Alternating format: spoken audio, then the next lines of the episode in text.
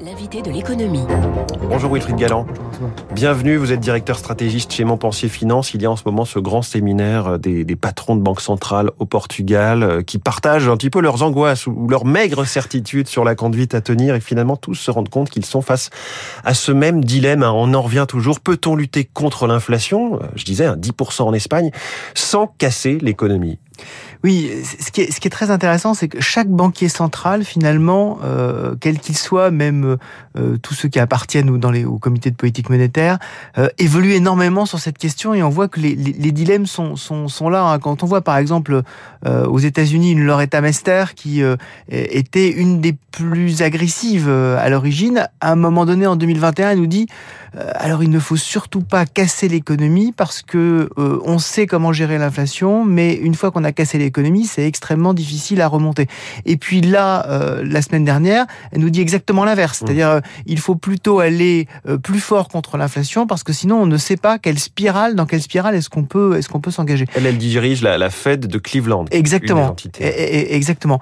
Et, et c'est la même chose en Europe, c'est-à-dire que ce que ce que Christine Lagarde nous a dit pas plus tard qu'en mars, c'est ce n'est pas, je, je la cite, hein, euh, ce n'est pas parce que je vais augmenter les taux que vous allez avoir plus de pétrole sur le marché. Euh, et donc, euh, si on traduit ça, ça veut dire, en fait, l'inflation vient essentiellement d'un choc de matières premières, d'un choc d'offres, euh, et donc ce n'est pas en appuyant sur la demande que je vais gérer le oui. problème. Et au fur et à mesure, on se rend compte, comme les phénomènes économiques sont des phénomènes qui sont et ils le reconnaissent extrêmement complexe, avec la phrase magique de, de, de Jérôme Incroyable. Powell, le Jérôme Powell hier, en disant, euh, en fait, maintenant ce qu'on sait sur l'inflation, euh, c'est qu'on en sait le, vraiment très très peu. Et nous on... comprenons mieux maintenant à quel point nous comprenons peu. Voilà, nous comprenons mieux à quel point nous comprenons peu. C'est quand même terrible. Déjà, il faut comprendre cette phrase, et voilà, ensuite, une fois qu'on l'a comprise, on comprend que lui ne comprend rien. Ça fait irrésistiblement penser à la phrase d'Anne Grispan, si vous m'avez compris, c'est que je me suis mal exprimé. c'est effectivement ça. Donc là, on est vraiment dans le dans, dans l'exégèse pure du banquier central qui nous dit, en fait, des phénomènes économiques sont extrêmement complexes, et je suis en plein dilemme entre un, une version de mon mandat qui semblait simple, c'est-à-dire ouais. j'ai de l'inflation et donc je monte les taux et je baisse l'inflation. Et une autre version de mon mandat qui est je dois garder un équilibre économique. Je dois effectivement faire en sorte euh, que les prix soient stables, mais que l'économie ne pâtisse pas. Parce que pourquoi est-ce que les prix doivent être stables dans le mandat d'un banquier central C'est pour que l'économie soit saine. Et à chaque fois, tous les banquiers centraux nous le rappellent. Ce n'est pas parce que je veux absolument faire baisser un chiffre d'inflation en dessous de 2% que je monte les taux. C'est parce que ce chiffre d'inflation en dessous de 2% est, est, est synonyme de stabilité économique et la stabilité économique est nécessaire pour avoir une économie qui est solide. Mmh. Mais on se retrouve aujourd'hui, et euh, dans, dans, dans, le séminaire, ils ont dit quelque chose de très intéressant, euh, on a une série de chocs qui se sont succédés dans l'économie mondiale et cette chérie de choc euh, fait que ce ne sont plus des phénomènes qui sont conjoncturels, un choc normalement c'est conjoncturel, mais l'accumulation de ces chocs et la rapidité, le rythme avec lesquels ces chocs se sont, se sont produits fait que l'environnement lui-même a changé. Ça a ouais. changé l'environnement.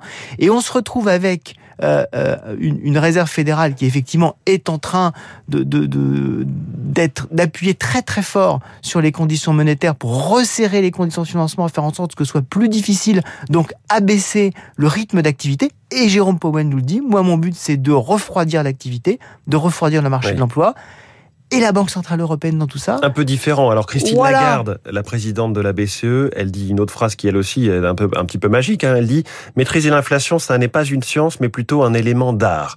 Façon de dire qu'elle esquisse quelque chose et que c'est peut-être un petit peu euh, impressionniste derrière. La, la, Banque Centrale Européenne n'a pas tout à fait les, les, mêmes conditions que la Fed, évidemment. Exactement. C'est-à-dire que là, on parle effectivement de la tension euh, inflation-récession la Banque Centrale Européenne, c'est un triptyque qu'elle doit gérer. C'est-à-dire, c'est effectivement inflation-récession, bien sûr, et la troisième volée du triptyque, c'est la fragmentation, la prime à la désintégration de la zone euro. Et on voit que les conditions économiques en zone euro, y compris sur l'inflation, sont très très différentes quand on regarde les zones.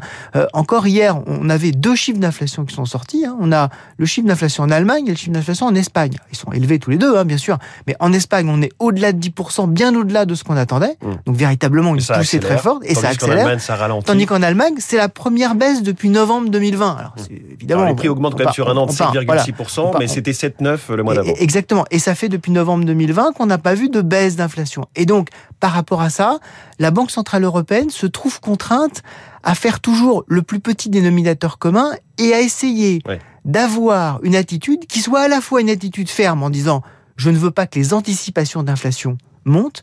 Ce qui est très important, c'est que les anticipations d'inflation, justement, je, je, tenais à le souligner, sont en train de baisser. Que ce soit en Europe ou aux États-Unis, quand on regarde les anticipations à 5 ans, c'est un peu l'indicateur que tout le monde regarde sur les marchés financiers. Aux États-Unis, en mars, ils étaient à 3,7%. Maintenant, ils, sont ils, sont, ils ont baissé à 2,7. On est passé de 3,7 à 2,7. Et en Europe, on est passé de 2,7 euh, en mai à 2,4. Donc ça, c'est plutôt positif. Maintenant, ce qu'il faut arriver à la... si je peux me permettre, qui peut savoir l'inflation à 5 ans? Ça, c'est une autre... Mais en fait, justement, ce qui est très important pour les banquiers centraux, c'est la psychologie des acteurs. ces, anticipations reflètent la psychologie des acteurs. Et on sait très bien que lorsque en fait, on a des anticipations qui montent, ça veut dire qu'on va avoir tendance, et on le, dit régulièrement sur cette antenne par exemple, à avoir bah, des négociations salariales plus agressives, à avoir peut-être cette fameuse spirale prix-salaire, et donc à avoir un contexte économique encore plus difficile à gérer.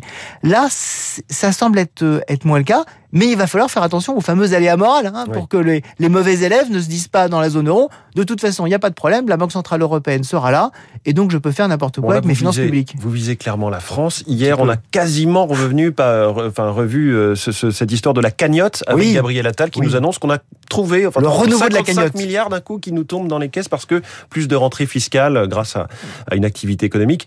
On a une minute. Est-ce que vraiment, euh, il y a de quoi se réjouir Est-ce que la France là, a une sorte de sursis aussi grâce à la BCE Alors oui, il y a de quoi se réjouir. Euh, on, s'en sort très bien euh, après la pandémie. On fait partie des pays qui s'en sortent le mieux, hein, clairement. Donc là, il faut, je pense qu'il faut, il faut clairement le dire. c'est une très bonne chose. On récolte les fruits bah, du quoi qu'il en coûte et on récolte les fruits aussi de la résilience de, de l'économie française. On a un véritable sujet quand même, c'est que on a un volume de dépenses publiques qui est extraordinairement important par rapport à notre production générale. Donc il va falloir à un moment qu'on résolve ce problème. On pourra probablement pas le résoudre compte tenu du contexte politique français en baissant les dépenses publiques. Donc il va falloir faire augmenter la croissance. On sait très bien que bah, la réponse à ça, c'est augmenter le volume de travail, la quantité de travail dans l'économie française. On y revient toujours. C'est peut-être la réforme la plus compliquée, mais c'est probablement celle-là qui va nous permettre effectivement de surmonter le mur qu'on a devant nous euh, on a effectivement un mur. Je pense qu'il est surmontable, mais il est surmontable si on fait des efforts. Et ces efforts-là, c'est toujours pareil en France. Il faut le faire et surtout en parler les moins possible. la réforme des retraites, faisons-la, n'en parlons plus.